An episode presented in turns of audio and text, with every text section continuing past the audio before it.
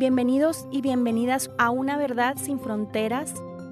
Podcast de conversaciones sobre el exilio colombiano en México que la Comisión para el Esclarecimiento de la Verdad, la Convivencia y la No Repetición de Colombia, en colaboración con la Universidad Iberoamericana, presenta. Este es un espacio de conversaciones profundas y cercanas con víctimas del conflicto armado colombiano en el exterior colectivos de colombianos organizados en México y organizaciones de la sociedad civil que tienen trabajo con población migrante, refugiada y solicitante de refugio. Tenemos el gusto de acompañarles Pablo Reina y Diana Silva. Un gusto saludarles de nuevo en esta serie de podcasts Una Verdad sin Fronteras. Les saludamos Pablo Reina y Diana Silva al episodio del día de hoy sobre los retos que la pandemia ha traído al trabajo solidario, comprometido, militante de las personas colombianas en México hacia las personas pues colombianas en distintas condiciones de lo migratorio. El día de hoy tenemos una invitada de lujo, ella es Yarima Merchan, colombo-mexicana, fundadora de Migrante 33, Organización de Derechos Humanos. Bienvenida Yari, ¿cómo estás? Hola, ¿qué tal Dianita? Hola Pablo, qué gusto poderlo saludar. Muchas gracias por haberme invitado. Bueno, Yari, cuéntanos un poco qué hace Migrante 33 y por qué es tan importante en estos momentos. Eh, Migrante 33 es como fruto del trabajo de muchos años de una red de, de, personas de origen colombiano, sobre todo mujeres que vivimos aquí y que hemos establecido como unas bases de trabajo de solidaridad y apoyo para población migrante es un punto de partida porque a la vez que tenemos un trabajo acumulado, hay un gran reto frente a diversos problemas que estamos como eh, reconociendo dentro de la población principalmente colombiana de origen sudamericano. Problemas relacionados a qué? A la condición migratoria, a las condiciones socioeconómicas en las que llega cada persona, que determinan eh, el acceso a servicios, el acceso a derechos y las posibilidades, digamos, de, adaptarse y de desarrollarse en México. Yarima, ¿y cómo ha afectado el contexto de la pandemia al, pues a las urgencias y al trabajo necesario frente a la migración de personas colombianas a México? Bueno, primero decir que pues México siempre ha sido un destino favorito para, para las personas de origen colombiano, no solo por turismo, sino también por trabajo, por búsqueda de desarrollo profesional, por hay muchas familias binacionales pero esta migración pues eh, tiene como sus cosas positivas, pero también tiene muchos problemas que estaban antes de la pandemia, digámoslo así, la pandemia lo que nos ha hecho, como muchos otros aspectos de la vida social, es darnos una gran ventana a miles de problemas que ya estaban, pero que se han agudizado. Entre los problemas que, hemos reconocido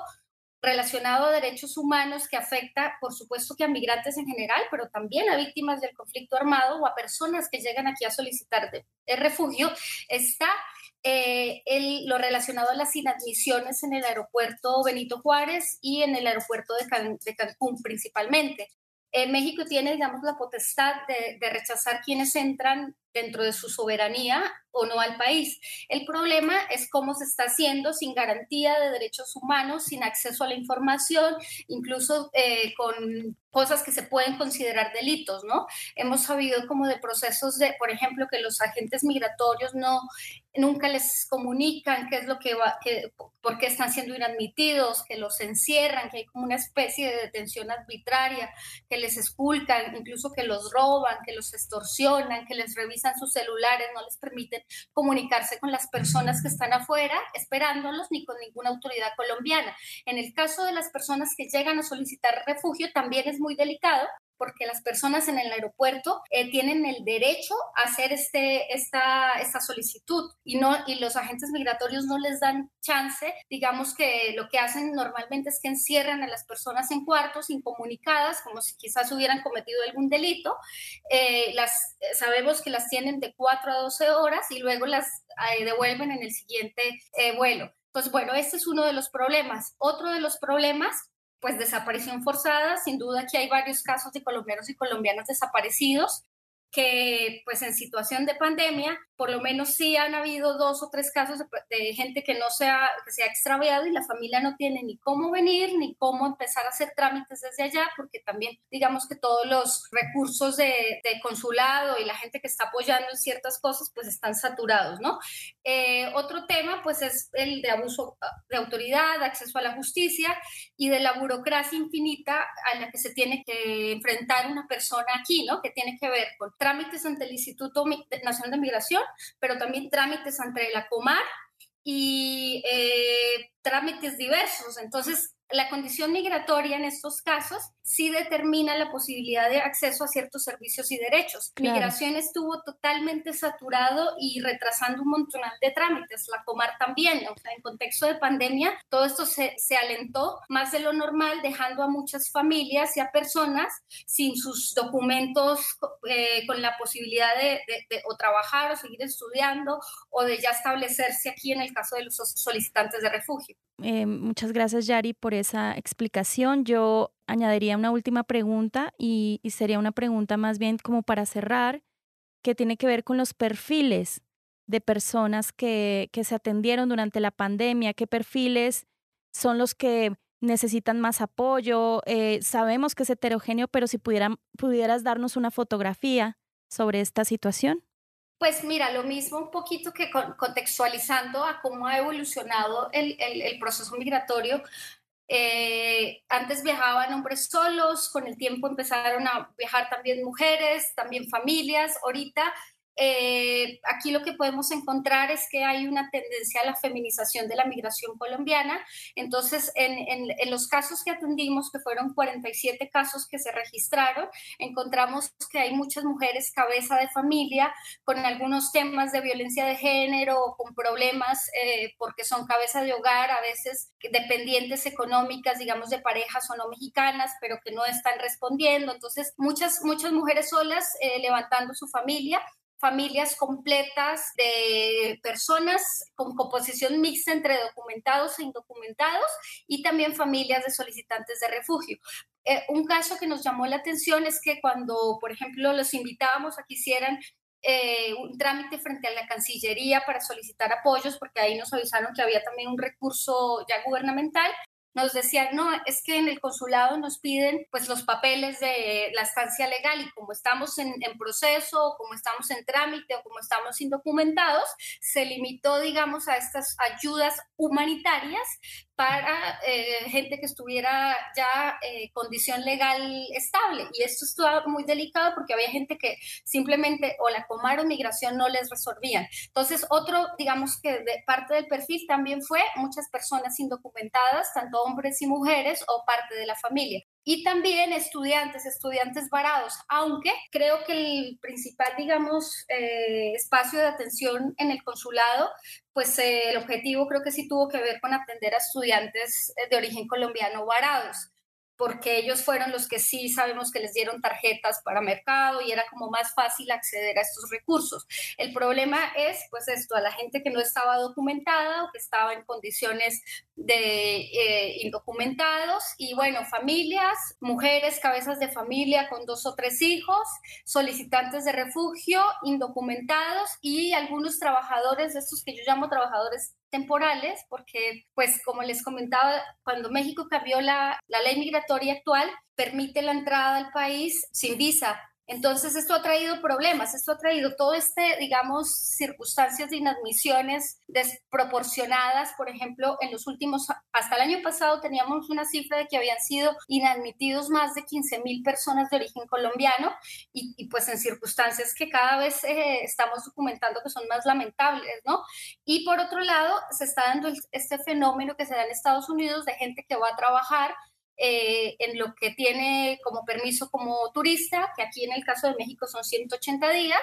que trabajan 180 días y se regresan a Colombia, ¿no? estas personas que a, veces vienen solos, a veces también vienen eh, en situaciones muy delicadas relacionadas a redes de trata o cadenas de narcotráfico que operan en Colombia y México, también eh, pues ante un contexto de pandemia estaban aquí en el país y había mucha gente tal cual varada, pero varada, por ejemplo, sin documentos o varada sin posibilidad alguna de, de moverse y sin posibilidad de acceder a ningún recurso de Cancillería también. Entonces es, es un perfil migratorio que a veces queda sin derechos frente a México por no tener una estancia legal y frente a Colombia que por lo mismo les niega un derecho, ¿no? Entonces es un tema también de, digamos, de discriminación frente a, a esto en una,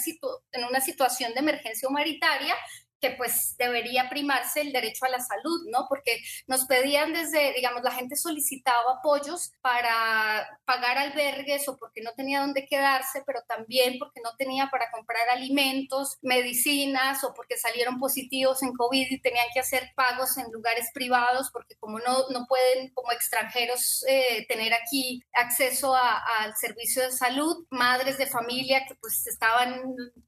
con los hijos ahí tratando de lo de menos era, digamos, en la escuela, pero pues muchas situaciones así muy complejas. También, pues sí, desapariciones forzadas y feminicidios de colombianos se dieron de la, durante la pandemia, que les agrega, imagínense, más, más problema porque pues el, nunca hay como apoyo de Cancillería para traslado de cuerpos, eh, eh, esta incapacidad de la justicia mexicana de atender y también este como eh, pues ni siquiera de comunicarse con las familias para decirles en qué va el proceso o si es que se está investigando y las familias desde Colombia no tienen cómo apoyar ni cómo hacer nada y en pandemia peor porque no pueden viajar hacia México. El incremento de todas las violencias y las vulnerabilidades de las personas migrantes colombianas, también en el contexto del conflicto mexicano y de la inoperancia de, la, del, de los gobiernos en México y bueno, también yo diría de, de esta pues, ¿cómo, ¿cómo mencionarlo? Como este desdén de las autoridades migratorias hacia los derechos de la gente. Yarima Merchan, fundadora de eh, Migrante 33, una última pregunta. ¿Cómo todo esto que nos estás compartiendo, el trabajo solidario y militante de personas colombianas en México, se vincula se, a la Comisión de la Verdad en Colombia? Cómo se mm, relaciona el trabajo por los derechos de las personas colombianas en México, por su acceso a la justicia, con esta intención de esclarecimiento, de construcción de verdad, de construcción de justicia que está mm, impulsándose desde Colombia. Pues mira, yo pienso que, eh, digamos, el afán de ejercer ciudadanía y de vincularse con el país desde la comunidad con el, colombiana en el exterior viene desde mucho antes incluso del proceso de paz en Colombia, ¿no? Porque el migrante y sobre todo el migrante exiliado que tiene que salir por motivos políticos, que ha sido activista y trabajador social en su país, pues siempre tiene como la espinita de, de, cómo seguir haciéndolo. Entonces, eh, ustedes saben que los diálogos de paz en Colombia se dieron en el año 2012 Ahí un ejercicio desde la mesa de, diálogos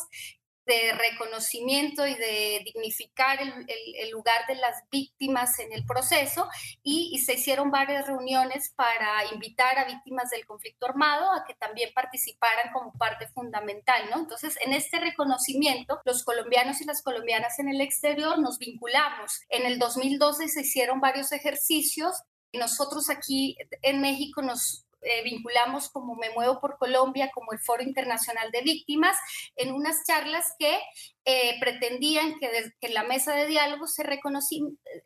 que se reconociera las consecuencias del conflicto armado eh, fuera del país, ¿no? Y las consecuencias para muchas familias que habían tenido que desplazarse de manera forzada, que habían, que habían tenido que emigrar por amenazas o por, o por motivos de su ejercicio político. Entonces, en ese proceso, después de, finalizados los diálogos, eh, la mesa crea la JEP, que es la Justicia Especial para la Paz, y la Comisión de la Verdad.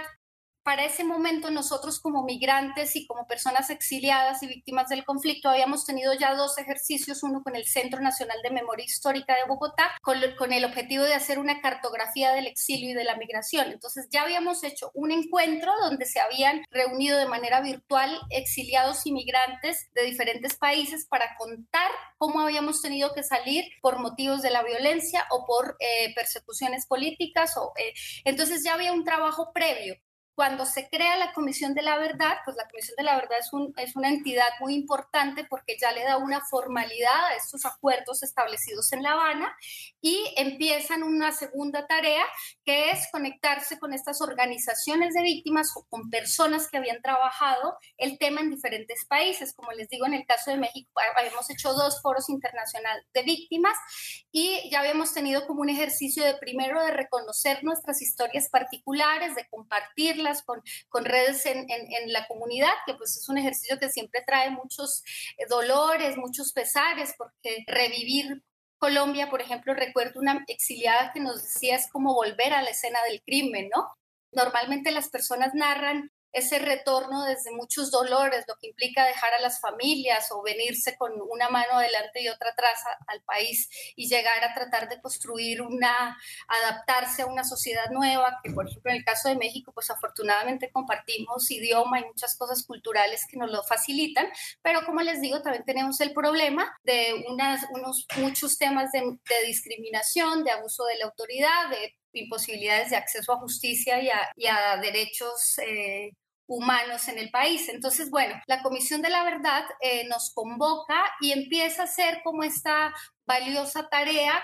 de recopilar narrativas, pero también de conectarse con los procesos que ya estaban. Creo que la comisión eso fue un punto muy acertado que empezó a trabajar no como eh, partiendo de, de, un conocimiento, sino llegando como a ver qué hay en cada país eh, de trabajo y estableciendo unas redes que pretendían pues básicamente hacer una, una memoria, una sistematización de la memoria y de los procesos que llevaron a estas personas a salir del país. Entonces de esta manera también nos vinculamos nosotros al proceso de la Comisión de la Verdad, eh, porque pues era un, un tema que ya se venía trabajando, pero que en este espacio pues está consolidado, ¿no? Muy bien, Yari. Muchas gracias por tu valioso aporte agradecemos de nuevo pues que existan este tipo de iniciativas, de proyectos que vienen a acompañar al proceso migratorio de miles de colombianos que están buscando una nueva oportunidad. Una verdad sin fronteras es un podcast de la Comisión para el Esclarecimiento de la Verdad, la Convivencia y la No Repetición de Colombia, en colaboración con la Universidad Iberoamericana, así como con Ibero.2, canal digital de la estación de radio Ibero 90.9. Para mayor información, síguenos a través de las redes sociales, arroba Comisión Verdad C, y para seguir al Nodo México, arroba Nodo México CEP. También estamos en la página oficial de la comisión, comisiondelaverdad.co. Para escuchar más, entra a ibero2.cloud o síguenos en redes sociales arroba ibero99fm o ibero90.9 en Facebook. Agradecemos en la producción a Jorge Ceja Morán y en la realización a Uriel Rodríguez.